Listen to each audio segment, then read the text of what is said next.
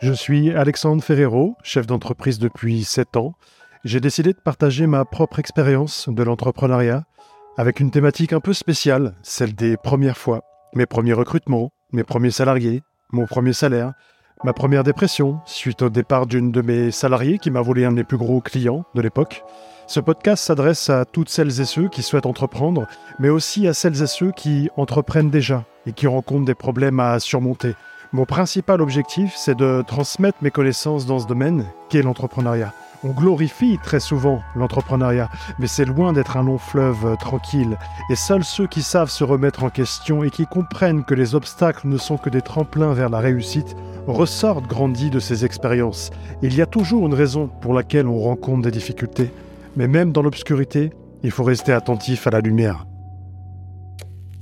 Hello tout le monde. Bon, le sujet que je vais aborder aujourd'hui, ce n'est pas le plus joyeux, mais tout ça c'est derrière moi, et je peux vous le raconter maintenant avec le sourire. Je vais donc vous parler de la première fois où j'ai voulu mettre fin à mes jours. On est en 2019, au début de l'année, je viens de me séparer d'une personne avec qui j'étais depuis un an. On ne se voyait que les week-ends à cause de mon boulot, et même parfois un week-end sur deux. Cela faisait trois ans que je travaillais nuit et jour, 7 jours sur 7 pour développer mon entreprise, et le pire c'est que mon entreprise se portait merveilleusement bien. Mais moi, je commençais à être vraiment à l'intérieur, au bout du bout. En plus, j'ai appris que la fille que je fréquentais à l'époque me trompait avec d'autres mecs. Bref, c'est un peu normal quand on n'est pas souvent avec la personne. Enfin non, pour moi, ce n'est pas normal. Si je suis avec quelqu'un, même si on se voit peu, je lui jure fidélité. C'est ma façon d'être, c'est comme ça, et ça ne changera jamais. Je pense tout simplement que je ne suis pas tombé sur la bonne personne. Pour en revenir à ce qui m'a poussé à envisager le pire, bah, j'avais très peu de temps pour moi, mes clients étaient de plus en plus exigeants et j'avais énormément de mal à recruter. C'est difficile d'attirer les bons profils quand on est une jeune structure,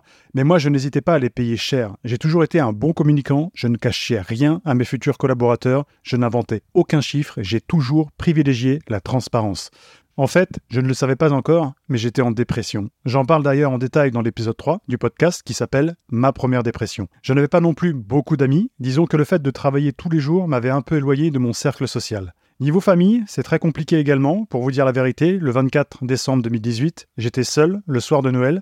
Enfin, seul, oui et non. J'étais en compagnie d'une bouteille de vodka que j'ai bu à moi tout seul. Je ne vous raconte pas dans quel état j'étais.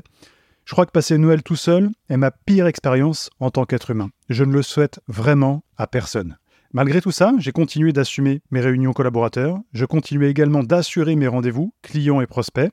Je ne laissais rien transparaître, mais le soir, je m'écroulais. Je pleurais, je pleurais de fatigue, j'avais l'impression d'être seul. Et c'est ce qu'on ressent quand on est entrepreneur et que personne ne vous soutient autour de vous. Enfin, si, à l'époque, une personne m'a soutenu, j'y reviendrai un peu plus tard. Le soir, je n'arrivais pas à dormir, je pense que je ne dormais que deux ou trois heures par nuit, mais pas en continu. Et puis, il y a eu ce fameux soir où j'en ai eu marre, où j'en voulais à la terre entière. J'étais énervé de ma situation, d'avoir la sensation d'être pris au piège par mon travail, et de ne pas tout simplement pouvoir respirer et vivre.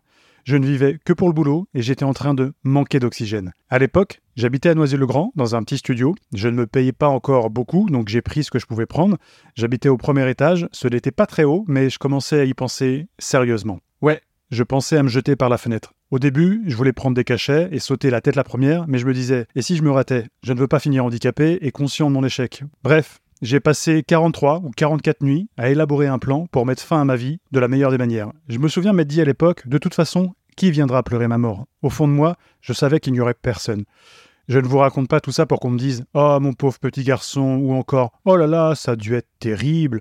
Non, tout ça, ça appartient au passé. Si j'en parle aujourd'hui, c'est parce que beaucoup ont souffert, ou peut-être même en souffrent actuellement, et l'idée, c'est vraiment de passer un message. Le message à faire passer, c'est que personne n'est surhumain. Personne ne peut affronter tout tout seul. C'est impossible. Croyez-moi, je suis extrêmement fort mentalement. Je peux vous l'assurer. Mon parcours de vie fait que j'ai réussi à me renforcer mentalement, mais sachez bien qu'il y a toujours plus fort que soi. Et parfois, ça peut même se retourner contre vous. Donc mon message aujourd'hui, et le but de créer un podcast autour des premières fois dans l'entrepreneuriat, c'est pour dire que oui, entreprendre c'est dur, mais ne faites pas les mêmes erreurs que j'ai pu faire. Ne restez pas enfermé dans votre bulle. Essayez de parler à d'autres entrepreneurs. Ne restez surtout pas tout seul. La solitude tue toute créativité et plonge votre esprit dans le noir total.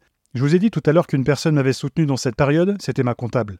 Quelques mois plus tard, je rencontrais ma compagne actuelle, qui l'est depuis maintenant presque 5 ans, et à l'époque, c'était la comptable de mon entreprise qui m'a aidé à me faire aider. Un matin, elle m'a vu arriver, le regard vide, je ne lui ai pas dit que j'envisageais de me suicider, mais elle a senti que je n'allais pas bien et que j'envisageais certainement le pire. C'est quelqu'un qui avait subi des abus sexuels étant petite et qui était passée par l'envie elle aussi d'en finir. Elle a vécu également une dépression à cause de son ancien patron quelques années auparavant.